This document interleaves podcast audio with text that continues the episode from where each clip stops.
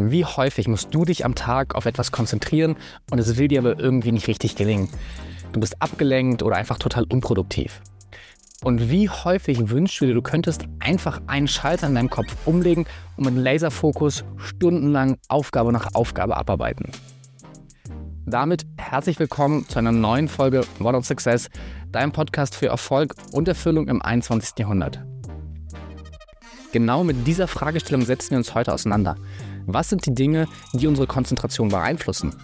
Wie können wir uns länger und besser konzentrieren? Das heißt, wir schauen uns an, was sind die biologischen, aber auch neurologischen Grundlagen, welche Hebel haben wir und wie können wir diese über unser Verhalten, über unsere Umwelt oder eben auch über unsere Ernährung am Ende beeinflussen, so dass wir Konzentration besser dann gestalten können, wenn wir sie brauchen. Um über Konzentration sprechen zu können, brauchen wir erstmal ein Modell dafür, was Konzentration eigentlich ist. Psychologisch beschreiben wir es meistens als die Fähigkeit, uns auf eine Sache zu konzentrieren, uns mit einer Sache längere Zeit fokussiert auseinanderzusetzen. Und neurologisch gibt es hier drei Botenstoffe, die damit ganz wichtig im Zusammenhang stehen. Und das ist erstens einmal Epinephrin, das ist Acetylcholin und das ist Dopamin. Und wir können uns das Zusammenspiel aus diesen drei Botenstoffen vorstellen wie ein Pfeil, wo jeder Botenstoff eine andere Rolle und eine andere Aufgabe dabei übernimmt, diesen Pfeil mit absoluter Präzision in sein Ziel zu schießen. Epinephrin, was auch Adrenalin genannt wird, ist ein Botenstoff, der am Ende des Tages dafür verantwortlich ist, Energie unserem System zur Verfügung zu stellen. Energie, aber auch Wachsamkeit, Aufmerksamkeit hängt direkt damit zusammen. Das hat den Effekt, dass es unser visuelles Feld wie in einen Tunnel bringt. Das ist klassisch auch das, was man mit Stress oder Panik assoziiert, wenn wir voller Adrenalin sind und eben nur diese eine Sache wahrnehmen, weil im Endeffekt der Körper, wenn er eine stressigen Situation hat, automatisch in den Fokusmodus shiftet, um damit zu interagieren, was auch immer es ist, das uns stresst. Epinephrin sorgt also dafür, dass auf verschiedenen Ebenen, körperlich und im Gehirn, die Prozesse so ablaufen, dass wir Energie haben. Und damit ist Epinephrin etwas, was alleine keine Konzentration entstehen lässt, aber absolut notwendig ist, dass wir uns konzentrieren können. Und wir können uns Epinephrin in unserer Metapher von dem Pfeil vorstellen wie den Schaft des Pfeils. Das heißt, je größer und schwerer unser Schaft, desto mehr Wumms können wir auch hinter dem Pfeil bringen. Ein großer, ein schwerer Pfeil können wir viel fester und viel weiter schießen als einen ganz kleinen, dünnen Strohhalm. Und das ist im Endeffekt eben genau die Rolle von Epinephrin, das, was uns den Wumms gibt in unserem Modell von Konzentration. Acetylcholin, das zweite Molekül unserer Gleichung, kommt auch im Körper genauso wie im Gehirn vor. Im Körper ist Acetylcholin dafür zuständig, dass wir unsere Muskeln anspannen und kontrahieren können. Im Gehirn hingegen agiert Acetylcholin vielmehr wie eine Taschenlampe, wie ein, ein Fokus, den wir auf bestimmte Dinge richten und damit eben auch ganz explizit andere Dinge ausblenden. Das heißt, Neurologisch ist Acetylcholin dafür verantwortlich, den Fokus auf bestimmte Gehirnregionen zu richten, die aktiver sein sollen als andere. Ich gebe dir mal ein Beispiel. Wenn ich jetzt sage, hör mir hier mal ganz genau zu, dann hat dieses Hör mir mal ganz genau zu neurologisch den Fokus auf das gerichtet, was jetzt kommt. Das heißt, da war Acetylcholin im Spiel. Wenn du einen Text durchliest und da ist irgendwas mit einem Textmarker unterstrichen oder anders hervorgehoben, dann sorgt das dafür, dass das Acetylcholin sich besonders auf diese eine Sache konzentriert. Das heißt immer, wenn wir unseren Fokus ganz eng machen, um uns auf eine Sache zu konzentrieren und die anderen Dinge auszublenden, das ist der Effekt von Acetylcholin. Und damit eben in unserer Metapher vom Pfeil ist es die Spitze vom Pfeil, der Kopf, den wir ganz scharf haben wollen, um möglichst zielgenau auf etwas zu schießen, uns auf etwas zu fokussieren und nicht mit einem stumpfen, breiten Baumstumpf auf unsere Aufgabe drauf zu hauen. Und der dritte Bestandteil in unserer Gleichung von Konzentration, wo wir neben Adrenalin und Acetylcholin auch noch Dopamin haben. Acetylcholin ist eben der Kopf des Pfeils, der sagt, wie scharf, wie spitz wir uns konzentrieren können. Adrenalin ist das, was uns die Energie gibt und Dopamin ist jetzt der Antreiber dahinter, ist das, was den Pfeil losschickt, das, was den Pfeil voranbringt. Das heißt, Dopamin, wir hatten es in den letzten Episoden häufiger gesprochen, ist unser innerer Antreiber. Und alle drei Dinge müssen eben zusammenkommen und müssen vor allen Dingen auch im ausreichenden Maß vorhanden sein, damit wir uns entsprechend konzentrieren können. Und wie wir das aktiv beeinflussen können, was die Faktoren sind, die darauf einen Einfluss haben, das ist genau das, was wir uns jetzt anschauen. Biologisch, was jetzt also passiert, damit Konzentration entstehen kann, ist, dass unser Gehirn Dopamin, Adrenalin und Acetylcholin in der entsprechenden Menge freisetzt. Und das erklärt auch, warum wir uns nicht einfach hinsetzen können und von jetzt auf gleich diesen mentalen Schalter umlegen und da sind, konzentriert sind. Unser Gehirn braucht eine Aufwärmphase, um eben die drei Botenstoffe entsprechend freizusetzen.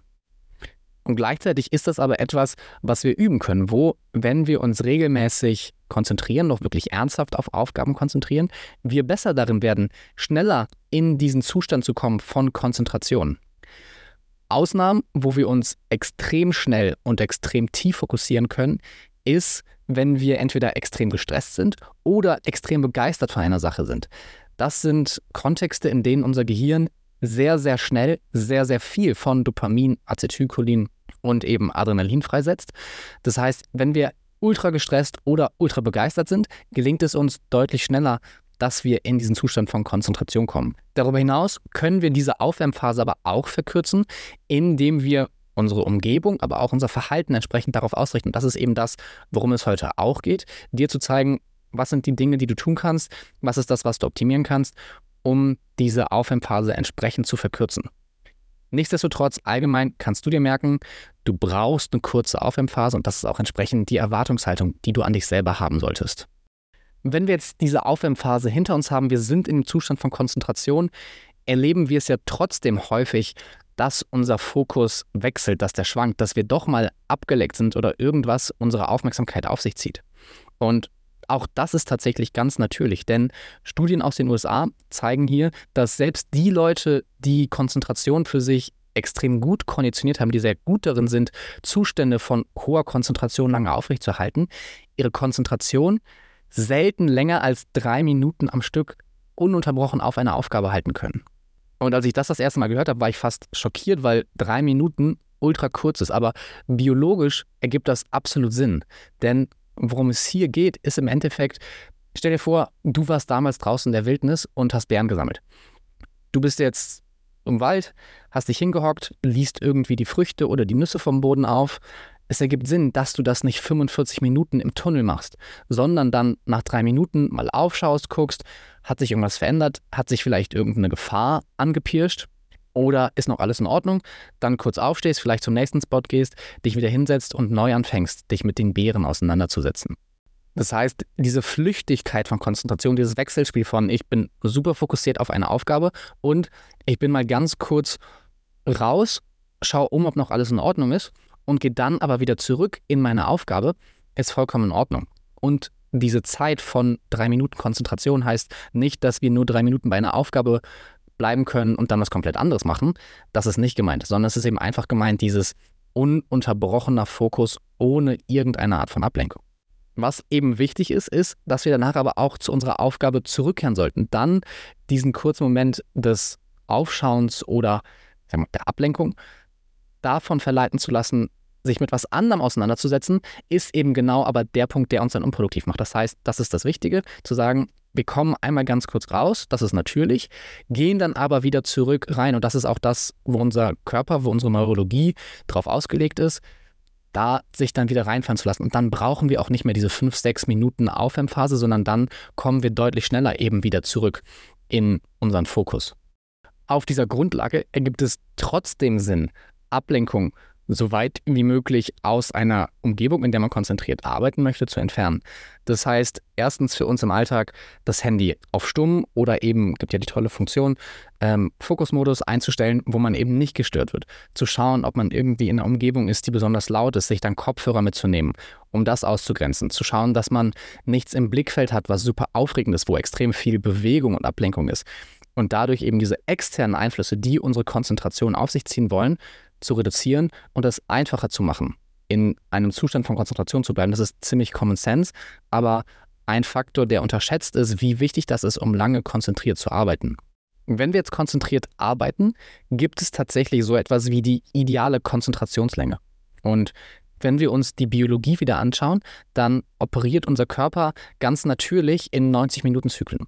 Einige kennen das vielleicht aus dem Schlaf, dass man sagt, Schlaf findet in 90-minütigen Zyklen statt. Das gilt nicht nur für Schlaf, sondern insgesamt. Diese 90 Minuten finden sich in allen Stoffwechselprozessen wieder, dass wir da eben körperlich 90 Minuten Zyklen durchlaufen. Und das gilt genauso für Konzentration. Das heißt, diese sogenannten Ultradian Circle, also diese innerhalb des Tages ablaufenden und wiederkehrenden Zyklen, liegen bei 90 Minuten und geben damit auch die ideale Länge für Konzentration vor. Das heißt, wenn du dich jetzt hinsetzt, um konzentriert zu arbeiten, sind die ersten irgendwas zwischen drei bis zehn Minuten, je nachdem, wie gut es dir gelingt, die Aufwärmphase, gefolgt von den verbleibenden 80 bis 85 Minuten konzentriertem Arbeiten, wo du klar immer mal wieder ganz kurz aufschlägst, dich irgendwas ablenkst, du aber immer wieder zurückkommst zu dieser Aufgabe und im Großen und Ganzen die meiste Zeit eben im konzentrierten Arbeiten verbringst. Es ist aber unrealistisch von dir zu erwarten, dass du dich für drei, fünf, sechs Stunden am Stück konzentriert mit einer Aufgabe auseinandersetzt. Das ist einfach nicht das, was unsere Biologie hergibt. Das ist nicht das, wofür wir gemacht sind. Und genauso wichtig ist es auch dann nach so einem Arbeitsabschnitt von wirklich konzentrierter, ich nenne es mal Deep Work, von wirklich ernsthaft konzentrierter Arbeit, genauso auch Entspannungszeiten einzuführen, die unserem Gehirn eben den Raum geben, sich wieder auf eine neue Arbeitssession vorzubereiten. Das heißt, am Ende des Tages die Neurotransmitter wieder in Ausgleich zu bringen. Das heißt, auch ganz wichtig, dem visuellen System ähm, eine Entspannungszeit zu geben. Denn wenn wir fokussiert arbeiten, tun wir das meistens auch, dass wir mit unseren Augen sehr fokussiert sind. Entweder auf einem Laptop oder auf ein Stück Papier, wo wir irgendwas geschrieben haben oder eben wenn wir was gearbeitet haben mit, mit unseren Händen, auch da. Konzentration beinhaltet fast immer und ausschließlich das visuelle System. Und das heißt dann entsprechend auch, Entspannungszeit ist nicht ans Handy zu gehen und Social Media zu scrollen. Das ist weder Entspannung noch für das Gehirn noch für die Augen. Das heißt, Entspannungszeit einzubauen bedeutet, rauszugehen, mit jedem zu telefonieren, den Haushalt zu machen, spazieren gehen, irgendwas, wo Kopf und Augen sich ausruhen können. Das ist so wie im Training, kannst du dir das vorstellen. Da brauchst du auch zwischen Sätzen von intensiver Arbeit, körperlicher Arbeit, Entspannungszeit, um dich wieder zu erholen, dass du den nächsten Trainingssatz machen kannst. Zwischen Trainingstagen brauchst du Erholungszeit. Und das gilt eben nicht nur für Muskeln und die biochemischen Prozesse in den Muskeln, sondern genauso eben entsprechend auch für dein Gehirn und die Prozesse, die Konzentration entstehen lassen. Und das Paradoxe hier ist, je besser wir uns konzentrieren können, je tiefer wir in diesen Zustand von Konzentration eintauchen können, desto mehr Entspannungszeit brauchen wir. Woran liegt das? Auch hier greife ich auf die Metapher aus dem Sport zurück wenn du extrem trainiert bist, wenn du sehr, sehr große Muskeln hast, dann brauchen diese großen Muskeln, wenn du die richtig ans Limit gebracht hast, auch mehr Erholungszeit als kleine Muskeln. Und das ist genauso im Konzentrationsbereich. Wenn wir den Bogen, dadurch, dass wir uns intensiver konzentrieren können, weiter spannen, brauchen wir auch mehr Erholungszeit für die Systeme, damit sie eben wieder in die Balance zurückkommen können. Konzentration und Aufmerksamkeit ist ein kognitiver Prozess. Und unser Gehirn, obwohl es nur 2% unseres Körpergewichts ausmacht, verbraucht es jeden Tag 20% unseres Energiebedarfs. Als Fun Fact, das entspricht im Laufe eines Lebens ungefähr 20 bis 30 Tonnen Traubenzucker. Das heißt, wenn wir über Konzentration und Aufmerksamkeit reden, es ist ein Prozess, der viel Energie braucht. Und dementsprechend müssen wir uns anschauen, wie bekommt unser Gehirn eigentlich diese Energie und wie können wir es durch unsere Ernährung unterstützen denn Ernährung und Konzentration haben sehr große Schnittmengen. Das ist der Energiebedarf, aber nicht nur der Energiebedarf. Und hier haben wir die Möglichkeit, einen großen Einfluss darauf zu nehmen, unsere Konzentration zu verbessern oder, wenn wir es falsch machen, eben unsere Konzentrationsfähigkeit auch einzuschränken. Und ganz allgemein kann man festhalten, die Fähigkeit unseres Gehirns, die Fähigkeit der Nervenzellen im Gehirn, Informationen zu verarbeiten und weiterzuleiten, hängt mit unserem Blutzuckerspiegel zusammen. Das heißt, unser Blutzuckerspiegel ist einer der wichtigsten und ausschlaggebendsten Faktoren für die Aufrechterhaltung und für die Entstehung von Konzentration. Und hier gilt das Prinzip nicht, je höher, desto besser, sondern es muss eine Höhe in einem gewissen Maß haben, ja, aber dann vor allen Dingen, je konstanter, desto besser. Das ist hier das Prinzip. Neben Glucose bzw. eben Blutzucker ist eine andere Energiequelle für das Gehirn Ketone. Ketone haben gerade in der letzten Zeit, in den letzten Jahren durch das Thema Fasten sehr viel Aufmerksamkeit bekommen, aber die Diskussion, wie wir uns aus Ketonen Energie holen, um damit besser zu denken, ist ein komplett anderes Thema. Deswegen lasse ich das einmal außen vor. Für heute sprechen wir einfach über das Thema Blutzucker, wo du dir merken kannst, wenn dein Blutzuckerspiegel zu niedrig ist, wenn du komplett ich sagen verhungert bist, aber hungrig bist und dein Blutzuckerspiegel wirklich unter ein gewisses Maß sinkt, kannst du dich einfach nicht mehr gut konzentrieren, weil deine Neuronen nicht mehr sauber arbeiten, weil sie nicht mehr präzise feuern können. Und das ist eben das, was Glucose macht. Es ist wie eine Art Mechanismus, der die Präzision, das Tuning, mit dem die Neuronen arbeiten, eben optimiert. Heißt also, um uns konzentrieren zu können, brauchen wir ein gewisses Blutzuckerspiegel und dementsprechend müssen wir mit Nahrung, mit Nährstoffen versorgt sein. Dem entgegen steht jetzt die Erfahrung, die viele Leute aus dem Alter kennen, dass sie sagen, hey, morgens gerade vor dem Frühstück kann ich am fokussiertesten arbeiten. Ich habe einen super klaren Kopf, ich habe einen super scharfen Verstand und irgendwie, ich fühle mich so unabgelenkt. Wie kann das jetzt sein, dass wir morgens, bevor wir gefrühstückt haben, wo der Blutzuckerspiegel niedriger ist, als nach dem Frühstück wir uns trotzdem besser konzentrieren können? Dieses Phänomen, das zu erklären, hat zwei Gründe. Erstens, wenn wir uns konzentrieren, sind wir in einem Zustand von Aktivierung. Unser Nervensystem ist aktiviert, eben das Ganze hängt auch über Adrenalin mit einer gewissen Energiebereitstellung zusammen. Und wenn wir essen, verschiebt das unser System aus dem Aktivierungsmodus, man spricht da vom parasympathischen bzw. sympathischen Zustand des Nervensystems, also einmal dem Fight und Flight und auf der anderen Seite dem Rest and Digest System, was ihr vielleicht schon mal gehört habt. In einem Zustand von Konzentration sind wir eher in der Tendenz zum Fight- und Flight-System. Die Prozesse im Körper stehen auf Aktivierung.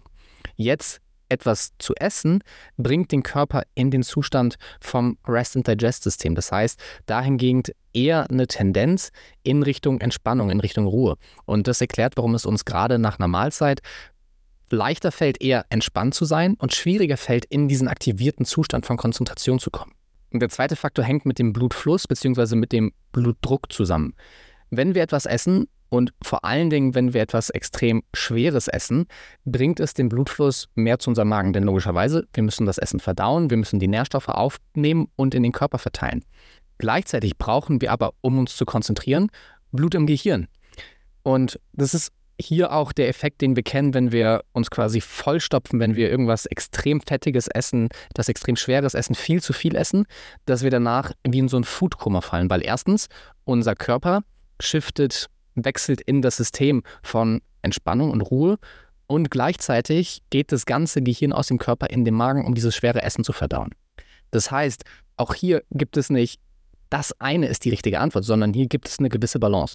Wir müssen essen, wir brauchen Essen, um eben den Blutzuckerspiegel aufrechtzuerhalten. Zu viel Essen ist nicht gut, zu wenig Essen ist nicht gut. Das heißt, der Zusammenhang zwischen Nahrungsaufnahme und Konzentration ist eben eine entsprechende U-Kurve. Das heißt, wir brauchen genau das richtige Maß, wo wir eben eine gewisse Menge an Essen haben, um den Blutzuckerspiegel aufrechtzuerhalten. Und was in der Praxis sehr gut funktioniert, ist zum Beispiel zu sagen, fokussiertes, konzentriertes Arbeiten mit einem richtig klaren Verstand, eine produktive Session schon 90 Minuten vor dem Frühstück, dann essen, dann eher etwas weniger anspruchsvolles, um dem Körper die Zeit zu geben, das Ganze zu verdauen, wo man vielleicht eher Multitasking macht, wo man Dinge macht, wo man nicht wirklich in diesem Zustand von Deep Work sein muss und dann wieder etwas später gegen Vormittag in die nächste Arbeitssession zu gehen, wo man wirklich fokussiert arbeitet. Das ist etwas, was sehr praktikabel ist und was extrem gut funktioniert. Jetzt hatte ich eben gesagt, beim Blutzuckerspiegel geht es nicht nur darum, dass er ein gewisses Maß hat, über einem gewissen Limit liegt, sondern auch, dass er ausgeglichen ist. Und das hängt ja, ein stabiler Blutzuckerspiegel hängt ja extrem damit zusammen, was wir essen, wann wir essen, wie wir essen. Und das ist aber eine Thematik, die wir uns in der nächsten Episode morgen im Detail anschauen werden, wie wir so am besten essen, um unser Energiemanagement zu optimieren und damit eben auch die Energiebereitstellung fürs Gehirn möglichst optimal zu gestalten. Auch wenn wir uns das Thema morgen im Detail anschauen, jetzt hier schon mal vorweg, allgemein sehr zuckerhaltige Lebensmittel, sehr verarbeitete Lebensmittel, also verarbeitete Kohlenhydrate, verarbeitete Fette, All das sind grundsätzlich Dinge, die unserer Konzentrationsfähigkeit nicht dienen, sondern eher schaden.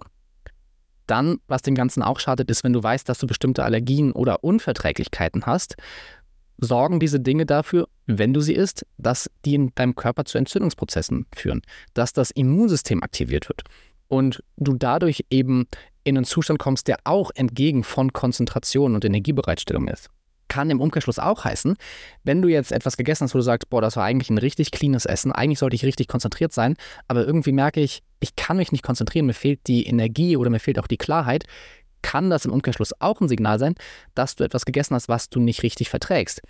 wo du vielleicht bisher noch gar nicht weißt, dass du deine Unverträglichkeit hast. Jetzt hatten wir eben gesagt, Energiebereitstellung im Gehirn ist Blutzuckerspiegel, sind Ketone, die wir heute einmal ausklammern, und ist aber auch Kreatin. Kreatin ist ein Molekül, was unser Körper ganz allgemein zur Herstellung von ATP nutzt. Also ATP, unsere Währung, die wirklich dann in den Kraftwerken der Zellen, in den Mitochondrien umgewandelt wird, um eben damit die Energie zu produzieren. Einer der Stoffe, den wir dafür hernehmen, ist Kreatin. Und Kreatin kennt man im Sport. Das kennen vor allen Dingen Kraftsportler, weil Kreatin extrem, extrem zuverlässig und extrem gut darin ist, Kraft zu steigern, besser zu trainieren. Und tatsächlich die meisten Studien und die meiste Forschung zu Kreatin kommen aber aus den kognitiven Effekten. Das heißt, Kreatin kann auch vom Gehirn benutzt werden, um Konzentration und Denkfähigkeit zu verbessern. Und tatsächlich nicht nur zu verbessern, sondern auch langfristig die Gesundheit des Gehirns zu optimieren. Und das Tolle an Kreatin ist, ist es geschmacklos, es ist einfach einzunehmen und vor allen Dingen ist es extrem gut beforscht, dass es extrem sicher ist. Egal in welcher Altersgruppe man das einsetzt, egal ähm, wer das nimmt, in welchem Kontext, es ist fast unmöglich, Kreatin überzudosieren. Es gibt kaum oder es gibt eigentlich keine negativen Effekte, keine Nachteile von Kreatin zu nehmen. Das heißt, Kreatin, etwas, was man komplett ohne Bedenken nehmen kann und was man entweder als Kapsel nimmt oder was man als Pulver nimmt, sich das jeden Tag in Drink mischt. Fünf bis sieben Gramm und auch damit die Möglichkeit hat, eben seine kognitiven Effekte, seine Konzentrationsfähigkeit noch einen kleinen Schub zu geben. Angrenzend an das Thema Ernährung ist natürlich auch das Thema Supplements, sonstige Sachen, die ich einnehmen kann und da sehr naheliegend natürlich über Kaffee zu sprechen. Ich möchte hier aber die Diskussion jetzt nicht nur über Kaffee gestalten, sondern auf Koffein und Nikotin ausweiten. Und das sind Substanzen, die in unserem Alltag einfach extrem weit verbreitet sind, mit denen jeder schon mal auf die eine oder andere Weise in Kontakt war und die nicht nur von uns, sondern schon seit Jahrtausenden von Menschen genutzt werden, um eben in allgemein einen veränderten Bewusstseinszustand zu kommen, der aber im Zusammenhang steht eben mit Konzentration, mit Wachheit, mit Energiebereitstellung. Interessanterweise gibt es Statistiken, die schätzen, dass über 90 Prozent der relevanten Literatur in unserem Kulturkreis aus den letzten 200 Jahren unter dem Einfluss von Koffein und Nikotin verfasst wurden. Auch das zeigt wieder, wie weit verbreitet diese Substanzen eben sind, um sich damit in einen Zustand zu bringen, wo man besser arbeiten kann, wo man produktiver ist. Nikotin und Koffein, auch wenn Kaffee und Zigaretten das Hauptkonsummedium sind, die sehr unterschiedlich sind, haben Nikotin und Koffein sehr viele Gemeinsamkeiten. Und zwar sind beides Pflanzenstoffe, erstmal Giftstoffe, das heißt Stoffe, die die Pflanze in ihren Blättern produziert, um zu verhindern, dass sie entsprechend gefressen wird. Bei Kaffee ist es jetzt so, dass man das eben auch entsprechend in den Kaffeebohnen wiederfindet. Nichtsdestotrotz, am Ende des Tages sind es aber Giftstoffe, um die Pflanze vor Fressfeinden zu schützen. Und das ist auch das, was am Ende des Tages bei uns einen Effekt hat. Die toxische Wirkung ist ein Grund, eben eine toxische Wirkung im Sinne von in unserem Alltag, wenn wir Kaffee und Nikotin, beziehungsweise Koffein und Nikotin konsumieren, so gering, dass wir uns nicht wirklich damit vergiften, aber es unser System aktiviert, weil es dagegen arbeitet. Es ist aber nicht nur diese toxische Würzung, sondern darüber hinaus noch jede Menge andere Faktoren, die Nikotin und Koffein so interessant machen und auch so relevant für unsere Diskussion heute. Und zwar nehmen beide Substanzen auf direktem oder indirektem Wege Einfluss auf alle unsere drei Neurotransmitter, die wir uns heute anschauen. Das heißt, alle beiden beeinflussen das Dopaminsystem, beeinflussen das Adrenalinsystem bzw. die Ausschüttung von Adrenalin und beeinflussen Acetylcholin. Die Effekte, die wir kennen, sind irgendwie, der Blutdruck steigt, was ja gut ist, wenn wir uns konzentrieren wollen, weil es mehr Blut zum Gehirn bringt, weil es uns einen Zustand von Aktivierung bringt. Wir haben diese fokussierte Tunnelwahrnehmung und entsprechend die Fähigkeit, uns besser zu konzentrieren. Gleichzeitig, was vielleicht auch der eine oder andere schon mal erlegt hat, in höheren Dosen Koffein, aber auch Nikotin machen uns zittrig, führen zu Angstzuständen und sind dann schlecht für die Konzentration. Jetzt ist vielleicht auf den ersten Blick erstaunlich, dass ich das Thema Nikotin hier aufgreife. Denn Nikotin hat ja häufig einen sehr schlechten Ruf, weil wir es vor allen Dingen in Zusammenhang bringen mit Rauchen, weil wir Nikotin in Zusammenhang bringen mit Tabak und eben damit vor allen Dingen auch mit Abhängigkeit von Zigaretten, mit Sucht, mit dem Gestank von Rauch und Qualm und vor allen Dingen auch mit den krebserregenden Eigenschaften. Nikotin ist aber nicht gleich Rauchen. Nikotin ist eben der kognitiv aktive Bestandteil in Zigaretten, so wie Koffein der Bestandteil in Kaffee ist. Aber Kaffee ist ja mehr als Koffein und Rauchen ist viel mehr drumherum als nur das Nikotin. Und ich möchte ganz klar sagen, ich bin weder Raucher noch werde ich jemals Raucher sein, noch unterstütze ich Rauchen auf irgendeine Art und Weise. Rauchen ist schlecht und dafür gibt es mehr als genug Studien, die das zeigen. Hier geht es nicht um Rauchen, sondern hier geht es ausschließlich um die Effekte von eben isoliertem Nikotin. Und eine Möglichkeit, wie man das nutzen kann, die gesellschaftlich sehr unbekannt ist, ist Nikotin-Microdosing. Und worum es da eben geht, ist sehr, sehr geringe Mengen Nikotin. Das heißt, 10 Prozent, 5 Prozent von dem, was normalerweise in einer Zigarette ist, zu nutzen, um eben von den positiven Effekten des Nikotins zu profitieren und die negativen Effekte und potenziellen Nachteile eben zu kontrollieren. Und man muss hier ganz klar sagen, Nikotin ist ein zweischneidiges Schwert. Nikotin hat kognitive Effekte, die sehr relevant sind, wenn man darüber spricht, Konzentration zu steigern. Und gleichzeitig, aber eben auf der Kehrseite, Nikotin an sich eine sehr oder eine Substanz mit einem sehr hohen Abhängigkeitspotenzial. Tatsächlich in einer Studie von 2007 wurden alle möglichen Alltagskonsumdrogen nebeneinander gestellt und verglichen, von Sex über Schokolade bis Heroin und Kokain. Und Nikotin hat den dritten Platz gelegt. Was man jetzt fairerweise sagen muss, es ging nicht um Nikotin an sich, sondern es ging um Rauchen. Und der Suchtfaktor bei Rauchen ist deutlich mehr als nur Nikotin. Da geht es viel um den Effekt, den Freud als orale Fixierung bezeichnen würde, also der Effekt, dass man an etwas saugt. Es geht um die anderen Stoffe des Rauchens, die mitkommen. Und Nikotin spielt da eben nur eine Rolle in der Gleichung. Nichtsdestotrotz an sich hat ein abhängig machendes Potenzial, eben auch, weil Nikotin an sich auf das Dopaminsystem einwirkt. Und alles, was irgendwo Dopamin wirkt, eben auch zu einer Abhängigkeit führen kann. Im Nikotin-Microdosing geht es aber eben darum, ohne zu rauchen, das ist ganz wichtig, ohne zu rauchen, ganz kleine Mengen ausschließlich reines Nikotin kontrolliert aufzunehmen. Das heißt, wenn ich rauche, habe ich in der Zigarette ungefähr 20 Milligramm Nikotin, die ich in fünf Minuten inhaliere. Wenn ich andere Wege nehme, wie zum Beispiel Nikotin-Microdosing über ein Kaugummi, habe ich ein bis zwei Milligramm, die ich über 30 Minuten nehme. Das heißt, auch das Nikotin-High bleibt weg. Und die Empfehlung ist hier eben, die Dosis zu wählen, die so gering wie möglich ist. So gering, dass du sie gerade erst merkst.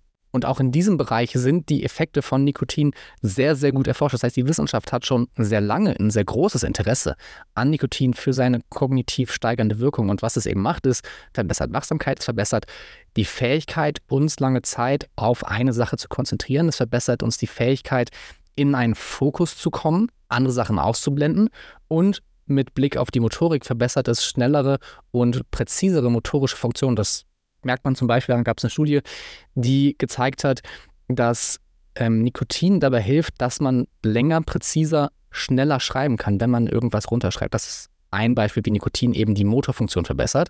Und Nikotin verbessert auch unser Kurzzeitgedächtnis. Fürs Nikotin-Microdosing, wenn man das jetzt ausprobieren möchte, wenn man sagt, man findet das interessant, die Empfehlung eben auf keinen Fall rauchen, auf keinen Fall einnehmen, wo man es oral über den Mund irgendwie aufsaugt, was ich am praktikabelsten finde, ist über Nikotinkaugummis. Die findet man im Internet, bekommt man auf Amazon. Da würde ich mit den Dosierungen von einem oder maximal zwei Milligramm anfangen. Die Kaugummis im Zweifel vierteln oder halbieren und eben so konsumieren. Und da auch eine wichtige Regel eben, nicht darauf bauen zu müssen, dass diese Substanz einem die Konzentration bringt, um eben diese Abhängigkeit zu verhindern. Und meine Regel hier ist, ich nehme das nie mehr als zweimal die Woche. Einfach für mich, um das zu regulieren und gleichzeitig nutze ich die kognitiv verbessernden Effekte aber sehr, sehr gerne im Alltag, weil es ein sehr sanfter Effekt ist, der aber dennoch spürbar ist. Das heißt an dieser Stelle, Nikotin, reines Nikotin, neben Koffein eine gute Möglichkeit, zusätzlich noch Konzentration zu verbessern, Konzentration zu steigern, eben mit dem Wissen, dass Nikotin sehr gut erforscht ist, man eine gewisse Vorsicht braucht, aber es eben sonst in den kleinen Dosierungen erstmal bei einem bewussten Konsum in keinster Weise zu vergleichen ist mit dem, was man sonst eben als Rauchen kennt. Was können wir noch tun, um uns besser zu konzentrieren oder fokussierter zu arbeiten? Und ein Faktor ist unsere Körperhaltung, ist die Art und Weise, wie wir positioniert sind, wenn wir versuchen, uns in einer konzentrierten Zustand zu halten und da zu bleiben. Und es gibt Studien, die zeigen, dass Stehen bestimmte Gehirnregionen und Neuronen in unserem Gehirnstamm aktiviert, die Dopamin und Epinephrin freisetzen. Das heißt, Stehen oder besser noch gehen sorgt dafür, dass wir erstmal ein neurologisches Milieu schaffen, was es uns leichter macht zu konzentrieren. Im Gegenzug, wenn wir sitzen oder wenn wir liegen, sind diese Neuronen weniger aktiv. Das heißt, setzen weniger Dopamin und Adrenalin frei. Und das geht sogar so weit, dass die Studien gezeigt haben, wenn man sitzt und sich zurücklehnt, dass der Winkel, in dem ich mich zurücklege, lehne, im direkten Zusammenhang mit der Aktivität dieser Gehirnbereiche steht. Das heißt, je weiter ich zurückgelehnt bin im Sitzen, desto weniger aktiv sind diese Gehirnareale und desto weniger Dopamin und Adrenalin schütten sie aus. Gleichzeitig, aufrechtes Sitzen ist eine sehr gute Alternative zu stehen und zu gehen, zumal die meisten im Homeoffice oder auch im Büro wenig Möglichkeiten haben, gut zu stehen. Man braucht wirklich einen höhenverstellbaren Schreibtisch dafür. Und eben ein Nachteil ist, wenn man das nicht gewohnt ist, neigt man dazu, schnell das Gewicht auf ein Bein zu verlagern, was für die Körperhaltung und die strukturelle Ausrichtung im System wiederum nicht gut ist. Das heißt, stehen sollte möglichst immer ausgeglichen auf beiden Beinen sein, was man hier gut machen kann, wenn man eben dabei nicht gehen kann. Ich habe das Glück, ich habe so ein Walking Pad unter meinem Schreibtisch, wo ich im Gehen arbeiten kann sollte man trotzdem versuchen, wenn man das nicht hat, das Gewicht auf beiden Beinen gleichmäßig zu halten und dann leicht vor und zurück zu wippen. Das hilft. Aber nur stehen ist auch nicht die Antwort. Man kann und sollte auch genauso sitzen und stehen abwechseln. 50-50 vom Verhältnis ist hier tatsächlich eine Ratio, die sich sehr gut empfiehlt. Gleichzeitig, wenn du einen normalen Sitzschreibtisch hast, ist es eine sehr gute Möglichkeit, da Boxen oder so extra Aufsteller drauf zu tun, die du auf deinen Tisch draufstellst, um dann da auch im Stehen zu arbeiten. Das kann man gut für Meetings machen, kann man gut machen, wenn man irgendwie nur Sachen abarbeitet, E-Mails liest und konzentriertes Arbeiten dann eben in der anderen Zeit im Sitzen zu machen. Das ist was, was sehr praktikabel ist, wenn man nicht die Möglichkeit hat, wirklich seinen Schreibtisch in einen echten Stehschreibtisch umzuwandeln. Ein Faktor unserer Arbeitsumgebung neben der Körperhaltung ist die Lichtumgebung. Denn unsere Augen und eben insgesamt unser visuelles System hängen extrem eng mit unserer kognitiven Funktion, tatsächlich mit der direkten Funktion des Gehirns zusammen. Und das liegt daran, dass die Augen im Prinzip ein erweiterter Teil des Gehirns sind. Das sind Nervenzellen, die direkt ans Gehirn angeschlossen sind und auch direkten Einfluss auf die Produktion oder eben Hemmung von bestimmten Hormonen und Neurotransmittern haben. Und das ist total fancy, denn es gibt bestimmte Rezeptoren auf unserer Netzhaut, die liegen vor allen Dingen in der unteren Hälfte unserer Netzhaut. Das heißt, die sehen den oberen Teil unseres Sichtfelds. Und diese Rezeptoren reagieren auf Licht. Und die sind vor allen Dingen da, das Lichtspektrum, also die Farbe des Lichtes und Helligkeit wahrzunehmen. Was das in der Praxis bedeutet ist, wenn es extrem hell ist, wenn wir extrem helles und vor allen Dingen Licht mit einem sehr hohen Blauanteil haben, das ist Licht, was in der Regel sehr, sehr weiß erscheint, also das Licht, was üblicherweise von der Mittagssonne kommt. Wenn dieses Licht auf die Rezeptoren trifft, blockieren sie die Nervenbahnen und vor allen Dingen auch die Hormone, die im Zusammenhang stehen mit Müdigkeit und Schlafen. Biologisch kommt es daher, dass wir uns eben im normalen Wechsel von hell und dunkel entwickelt haben und unser Gehirn irgendeinen Anhaltspunkt brauche, ist es jetzt Tag, ist es jetzt Nacht und dafür eben den Sonnenstand hergenommen hat. Das heißt, wenn mittags die Sonne am höchsten stand, das hellste Licht da war, wurden diese Rezeptoren am meisten aktiviert. Wenn die Sonne dann gesunken ist, das Licht mehr in den oberen Bereich unserer Netzhaut gewandert ist und auch weniger hell war und mehr in den Rot-Orange-Bereich gegangen ist, wurden die Rezeptoren weniger aktiviert, bis zu dem Punkt, wo dann eben unser Nervensystem durch die Aktivierung dieser Rezeptoren in den Zustand shiftet, wo wir entspannt werden, wo wir müde werden und wo am Ende auch die Hormone produziert werden, die für guten Schlaf verantwortlich sind. Das heißt im Umkehrschluss, wir können unsere Lichtumgebung ganz aktiv nutzen, um unsere Konzentration für uns zu gestalten. Praktikabel heißt das. Vor allen Dingen die ersten sechs bis acht Stunden des Tages möchtest du in einem möglichst hellen Lichtumgebung sein. Du möchtest nach dem Aufstehen möglichst schnell, möglichst viel helles Licht anmachen und vor allen Dingen Licht, das von oben kommt. Das heißt, wenn du aufstehst, gehst ins Badezimmer oder wohin auch immer, machst du direkt so viel helles Licht an wie möglich, weil das deinem System hilft, wach zu werden. Wenn du dann zur Arbeit gehst, am besten oder dich an deinen Schreibtisch setzt, möglichst viel helles Licht. Am besten so viel Tageslicht wie möglich. Das ist deutlich besser noch als künstliches Licht. Geht natürlich nicht immer. Man kann nicht jeden Arbeitsplatz an einem Fenster oder einer hellen Umgebung einrichten. Was sich dann empfiehlt, ist A, klar, so viele Lichtquellen wie geht. Aber eine besonders gute Lichtquelle sind Ringlichter, weil Ringlichter haben eben genau diese Lichtfrequenz, die für uns diese Rezeptoren aktiviert. Melanopsin-Rezeptoren heißen übrigens. Und die aber auch gleichzeitig die Farbfrequenz haben.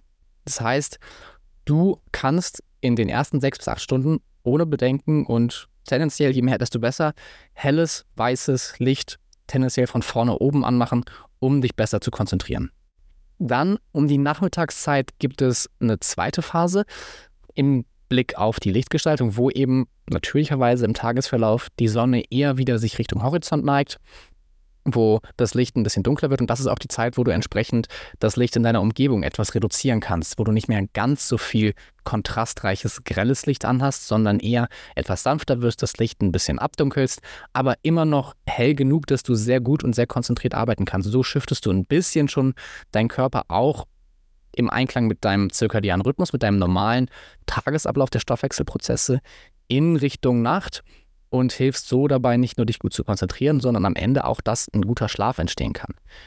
Und dann die dritte und letzte Phase sind die letzten zwei bis drei Stunden vor dem Schlafengehen, wo du möglichst jedes helle Licht vermeiden möchtest. Das heißt, du bist in einer möglichst gedimmten Lichtumgebung, hast möglichst wenig Licht von oben, eher Lichtquellen, die unterhalb deines Horizontes sind und vermeidest eben alles, was helles, grelles Licht ist, so gut wie möglich, ist eben auch nicht mehr der Zeitpunkt, wo wir möglichst konzentriert arbeiten wollen, sondern wo wir die Lichtumgebung eher im allgemein größeren Kontext gestalten, dass wir am Ende in einer gesunden Balance bleiben und gut schlafen.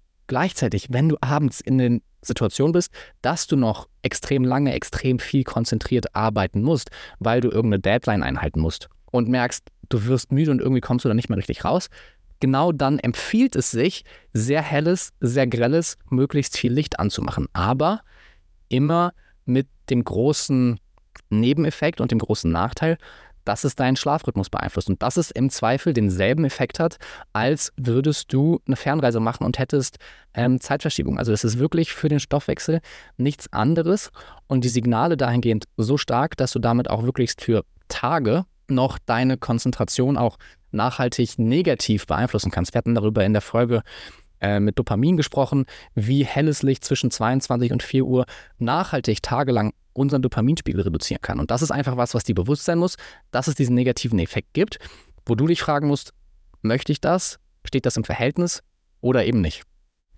Das visuelle System hat aber noch mehr super spannende Effekte auf unsere Konzentrationsfähigkeit. Und einer dieser Effekte ist, der Aspekt, wo das Objekt unserer Konzentration steht. Das war jetzt etwas abstrakter. Was ich damit meine ist, wo steht unser Laptop oder wo liegt das Buch, mit dem wir arbeiten oder das Papier, auf das wir schreiben, im Verhältnis zu unserer Sicht. Das heißt ganz konkret, es gibt Studien, die zeigen, wenn unser visueller Fokus unterhalb der Sichtlinie des Horizontes ist, wenn wir also faktisch nach unten schauen, aktiviert das Gehirnareal, aktiviert das bestimmte Botenstoffe im Gehirn, die auch wieder mit Entspannung im Zusammenhang stehen, die Konzentration reduzieren und die vor allen Dingen aktiv der Entstehung von Konzentration entgegenwirken, indem sie die Gehirnareale, die dafür zuständig sind, hemmen.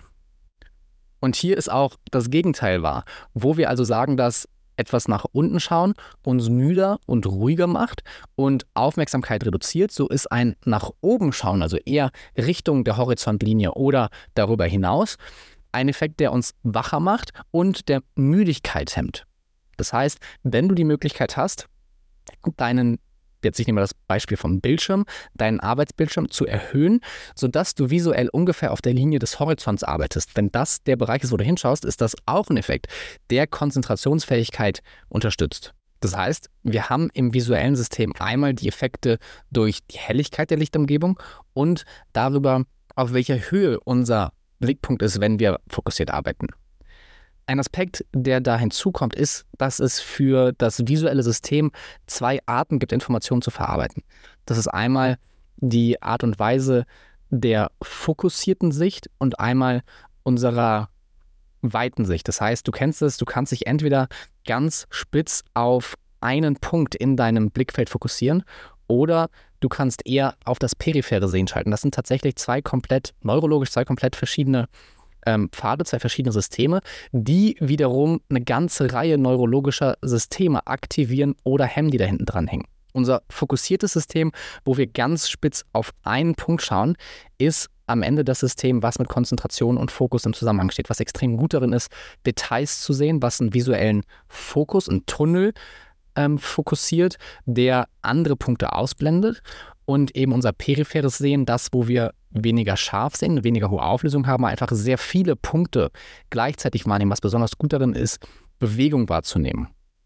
Für uns das relevante System aber heute das mit der fokussierten Sicht, das heißt in der Wissenschaft ist das der Parvocellular Pathway oder Modus. Das heißt, wenn wir uns auf eine Sache konzentrieren und anderes ausblenden, das ist auch der Grund, warum Pferde Scheuklappen haben. Das heißt, wir sprechen darüber, wie wir tatsächlich metaphorisch uns die Scheuklappen anlegen, um über das visuelle System fokussierter auf, einen, auf ein Thema zu arbeiten. Und es ist kein Zufall, dass wir sowohl für Kognition als auch für das Sehen den Begriff Fokus verwenden. Denn unser Sehen und unser Denken hängen unweigerlich miteinander zusammen. Das heißt, unsere Kognition folgert, folgt unserem Sichtmodus. Wenn wir uns visuell mit unseren Augen auf einen Punkt fokussieren, führt das automatisch dazu, dass wir uns auch kognitiv auf diesen Punkt fokussieren. Und das hat wiederum eine ganze Reihe neurologischer Effekte zur Folge, die uns eben in einen Zustand von Konzentration bringen, wo genau die Botenstoffe Adrenalin, Dopamin, Acetylcholin eine Rolle spielen, die eben uns dann konzentrierter arbeiten lassen. Und es ist tatsächlich so, dass wir diesen Effekt ganz aktiv für uns nutzen können, um Konzentration entstehen zu lassen. Heißt, es ist nicht nur so, wenn wir uns auf eine Sache konzentrieren, dass wir uns dann auch visuell darauf fokussieren, sondern es ist genauso umgekehrt, dass wenn wir uns auf eine Sache visuell fokussieren, unsere Konzentration steigt und unser Verstand eben folgt. Und dieser Effekt, das ist ein eine Technik, die zum Beispiel in chinesischen Schulen unterrichtet wird, damit Schulkinder sich besser und länger konzentrieren können. Ich bin sicher, dass es auch noch andere Gemeinden und Communities gibt, die das nutzen, aber daher weiß ich es. Und zwar, was die machen ist, und das ist was, was ich in meinem Alltag etabliert habe und was du auch nutzen kannst, ist, um schneller in diesen Zustand von Konzentration zu kommen, um diese Aufwärmphase für Konzentration zu reduzieren, kannst du dir einen ganz spitzen Fokuspunkt nehmen. Ich nehme zum Beispiel meistens einen Kugelschreiber, eine Kugelschreiberspitze, eine Mine und die halte ich ungefähr in die Entfernung, wo ich dann gleich auch mit meinem Laptop oder was auch immer arbeite, stelle mir einen Timer auf irgendwas zwischen 60 und 90 Sekunden und fokussiere mich ganz scharf, mein Blickfeld, auf diese Spitze vom Kugelschreiber. Ich richte meine volle Aufmerksamkeit darauf und meditiere quasi über den Fokus auf diese Kugelschreiberspitze. Und dadurch aktiviere ich das visuelle System mit Fokus und die kognitiven Systeme folgen danach. Das heißt, dadurch kann ich entsprechend schneller in einen Zustand kommen, wo ich die entsprechenden Neurotransmitter, also unseren Pfeil, wenn du so möchtest, ähm, auf Gang bringe und so eben mich auch dann am Ende darauf konditionieren kann, schneller in diesen Zustand von Konzentration zu bringen. Und wer von euch die Episode über den Dopamin-Praxis-Guide gehört hat, erinnert sich vielleicht an den Aspekt des Peripersonal Space, darüber, dass unser Gehirn Dinge im Außen, außerhalb unserer Reichweite organisiert, die wir ähm, erstreben und wo eben Motivation und Dopamin eine Rolle spielen. Und das ist auch ein Konzept. Wenn wir uns visuell auf einen Punkt außerhalb von uns fokussieren, gehen wir auch in eben dieses System des Peripersonal Spaces, des Raums außerhalb von uns und steigern damit Dopamin und eben die Motivation, uns mit dieser Sache auseinanderzusetzen. Die Kehrseite, die damit einhergeht, es gibt immer den schönen Spruch, there are no free passes in biology. Also alles hat einen Effekt und einen Gegeneffekt. Und hier ist der Gegeneffekt eben dieses sehr fokussierte Schauen hat zur Folge, dass es sehr anstrengend für unser visuelles System ist. Dass es sehr belastend und sehr auch energieraubend ist. Das heißt, erstens, wir können das nicht lange, extrem lange, ununterbrochen aufrechterhalten. Und zweitens, wir müssen aktiv auch unser visuelles System danach entspannen. Das heißt, wir müssen unsere Augen zurücksetzen und eine Möglichkeit, das eben zu machen, ist am Ende von unserer Arbeitssession, zum Beispiel nach den 90 Minuten, aber idealerweise auch schon dazwischen immer mal wieder unseren visuellen Fokus zu weiten, unsere Augen zu entspannen, eben eher in das periphere Sehen zu gehen, den Sichtpunkt idealerweise 15, 20 Meter in der Entfernung zu haben und einfach den Blick für 20 Sekunden in der Ferne schweifen zu lassen. Es gibt so eine Faustregel, die sagt, ähm, es ist die 20-20-20-Rule, das heißt, alle 20 Minuten für 20 Sekunden den Blick auf ein Objekt in 20 Metern Entferne zu richten, um eben die Belastung vom visuellen System zu nehmen und am Ende des Tages eben auch dafür zu sorgen, dass wir langfristig gesunde Augen haben, weil es von der Biologie nie vorgesehen war, dass wir stundenlang am Tag vor einem Laptop sitzen und uns auf einen engen Punkt fokussieren, sondern wir waren immer draußen unterwegs, wir hatten immer Weitsicht und niemals, dass wir nur in einem Meter Entfernung visuell gearbeitet haben. Was anderes, was du machen kannst, um deine Augen zu entspannen, ist eine simple Technik, dass du einfach die Augen schließt, deine Handballen auf die Augen legst und ganz leichten Druck auf deine Augen bringst. Auch das für 20 bis 30 Sekunden. Das entspannt die Muskeln um die Augen und kann dir dabei helfen, insgesamt auch dich zu entspannen und so wieder von einem, von einem, ähm, von einem Zeitpunkt oder von einer Zeit des fokussierten Arbeitens wieder rauszukommen. Und der letzte Aspekt im Thema Konzentration und Sehen oder Sichtfeld, auf den ich jetzt eingehen möchte, ist der sogenannte Cathedral-Effekt. Und das ist ein super spannender Effekt, der unser Denken in eine bestimmte Richtung schiebt. Und der Effekt wird tatsächlich schon im Mittelalter das erste Mal beschrieben, aber jetzt in den, ich glaube, 70ern oder 80ern dann genauer erforscht. Und worum es geht, ist im Kern, dass wir in hohen, luftigen Räumen kreativer, abstrakter denken als in kleinen Räumen mit einer niedrigen Deckenhöhe. Und daher hat der Effekt auf seinen Namen, Cathedral, also der Kathedraleneffekt, dass wir eben, wenn wir in einer Kathedrale sind, eher dazu neigen, groß zu denken, weit zu denken, kreativ zu sein. Und wenn wir in kleinen Räumen, kleinen engen Räumen sind, eher detailliert auf die kleinen Sachen schauen, analytisch denken und so zwei komplett unterschiedliche Art und Weisen zu denken haben. Und das ist tatsächlich ähm, nicht nur jetzt aus der Pseudowissenschaft, sondern wissenschaftlich recht gut erforscht. Und wir kennen den Effekt auch aus der Praxis. Das ist das, warum wir das Gefühl haben, wenn wir eine Kapuze uns überziehen oder warum wir eine Kappe aufsetzen und damit eben unser Sichtfeld visuell nach oben begrenzen, warum wir das Gefühl haben, fokussierter zu sein, fokussierter zu denken. Und die eine Studie, die ich jetzt hier mir besonders angeschaut habe, ist eine Studie, die sich eben diesen, am Ende des Tages ist es ein Priming-Effekt, die sich diesen Priming-Effekt angeschaut hat, bei einem Unterschied einer Deckenhöhe von 2,50 Meter im Gegensatz zu 3 Meter. Also gar kein riesengroßer Unterschied, aber trotzdem in der Studie hat es zu signifikanten Effekten geführt, dass eben das detaillierte, problemorientierte Denken und auch die Effekte auf die Sprache merklich waren. Das heißt, die Leute haben deutlich abstraktere Wörter verwendet, waren deutlich kreativer in ihrer Denkweise in dem Raum mit den 3 Meter Deckenhöhen. Also eine Möglichkeit, das zu kombinieren mit dem, was du schon weißt, wäre entsprechend die ersten acht, neun Stunden des Tages, wo du ohnehin in diesem sehr fokussierten Arbeitsmodus bist, eher in einer Umgebung zu verbringen, wo du sehr fokussiert bist, wo du vielleicht auch deinen Hoodie auf hast, wo du eine Schirmmütze trägst, um das visuelle Feld zu begrenzen und dadurch sehr analytisch, sehr detailliert, sehr fokussiert arbeiten kannst und dann zur späteren Zeit, eher Richtung Nachmittag, wechselst in einen Raum, der größer ist, der weiter ist, wo du eher kreativ denken kannst und eben eher die Systeme und die natürlichen Prozesse nutzt, um damit im Einklang zu sein. Eine Möglichkeit, aber am Ende des Tages geht es natürlich auch immer anders. Das letzte, was wir uns noch anschauen, ist unsere auditive Umgebung. Also wir haben uns angeschaut, wie unsere Körperhaltung unsere Konzentration beeinflusst, wie unser Sicht, Sichtfeld und Augen uns beeinflusst. Das letzte, was wir uns jetzt eben anschauen, ist unsere Klangumgebung. Und tatsächlich ist die Toleranz, die Leute haben gegenüber Hintergrundgeräuschen super unterschiedlich. Das heißt, unterschiedlich von Person zu Person, kann aber auch innerhalb von Tagen und Wochen sehr stark fluktuieren. Das heißt, da gibt es nicht pauschal richtig und falsch. Allgemein kann man aber sagen, dass es hilfreich ist, eine sehr ablenkende Geräuschkulisse zu vermeiden, weil unser Gehirn eben über die Ohren immer filtert und schaut, ähm, empfängt es irgendwelche Geräusche, die gefährlich sind. Das ist der Grund, warum auch nachts zum Beispiel uns ein plötzliches Geräusch so aufschrecken lässt. Das heißt, potenziell eine störende Geräuschkulisse immer ein Faktor für Ablenkung, der uns aus der Konzentration rausholt. Auch dazu gibt es eine spannende Studie, dass vor allen Dingen so Hintergrundsummen von Klimaanlagen, Lüftern oder Ventilatoren eine Belastung in der Geräuschkulisse ist, die uns eher stressen, die eher Konzentration verhindern. Ich weiß nicht, vielleicht kennt ihr das, wenn ihr so ein subtiles Brummen irgendwo mal im Hintergrund hattet und es war schon so lange da, dass ihr es gar nicht mehr bewusst wahrgenommen habt und dann ist der Lüfter aber ausgegangen und ihr habt innerlich so eine Erleichterung gemerkt, so ein, oh, so ein Aspekt von endlich ist das weg. Und das ist genau das, was passiert und was auch die Studien zeigen eben, dass das sehr ermüdend sein kann, immer dieses Hintergrundgeräusch zu haben. Das heißt, dass das gar nichts Positives ist.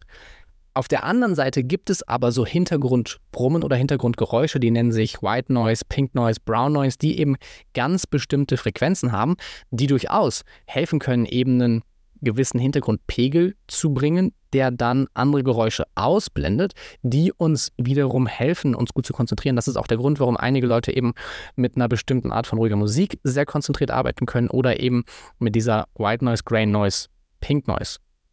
Und auch hier gibt es Studien, die zeigen tatsächlich, am besten kann man sich konzentrieren, entweder in Stille oder mit White Noise.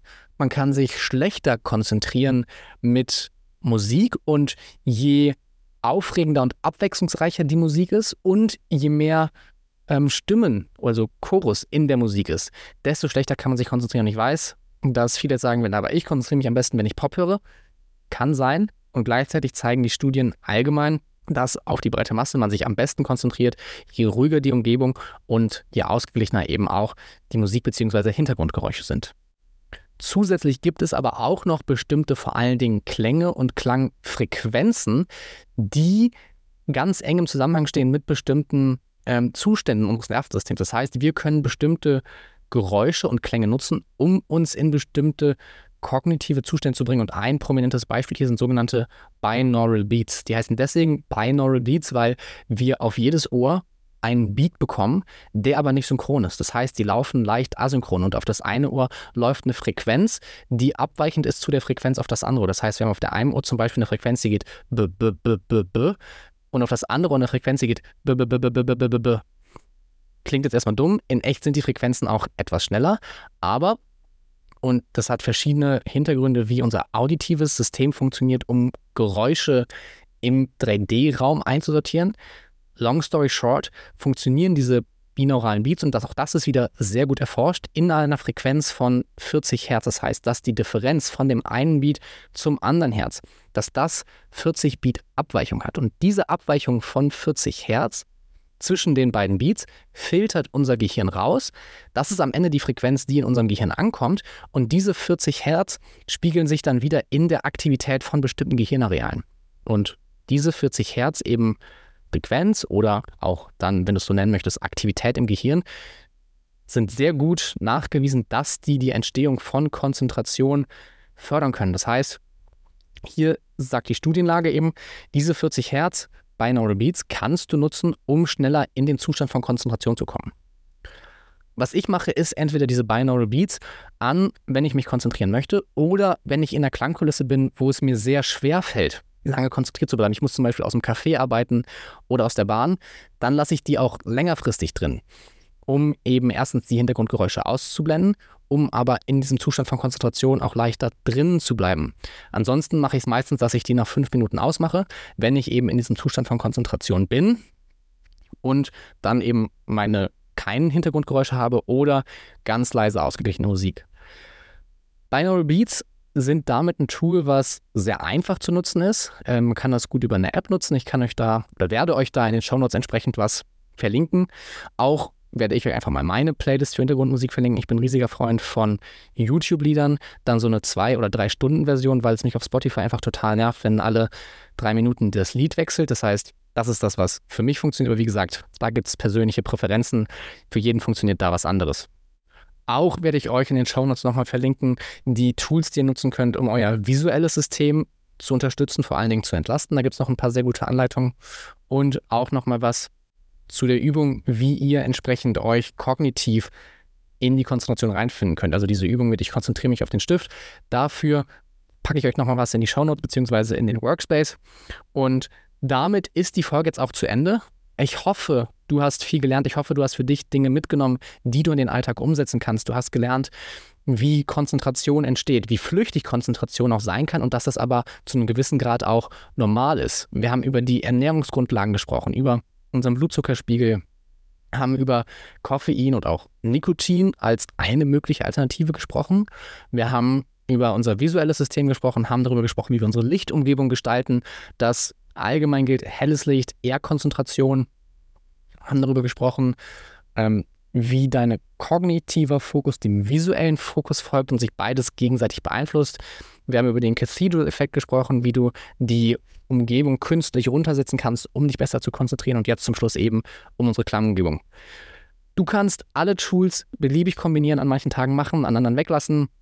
Im Großen und Ganzen geht es darum, dass du hier eine Auswahl hast, um zu wissen und vor allem auch zu verstehen, was sind die Dinge, die deine Konzentration und deinen Fokus beeinflussen und am Ende eben dir die Freiheit zu geben, selber zu entscheiden, wie gestaltest du deinen Fokus und wie viele der Register möchtest du ziehen, um Konzentration entstehen zu lassen. Natürlich kannst du all diese Tools jeden Tag kombinieren. Jetzt würde ich nicht empfehlen, jeden Tag so viel Koffein und Nikotin zu nehmen, aber all die verhaltensbasierten und umgebungsbasierten Tools kannst du natürlich jeden Tag beliebig kombinieren und dadurch auch entsprechend Konzentration und Fokus steigern. Wenn dir die Folge gefallen hat, freue ich mich sehr über eine Bewertung auf Spotify. Ich freue mich, wenn du den Podcast teilst, wenn du jemanden denken musst, du sagst, der würde davon auf jeden Fall profitieren.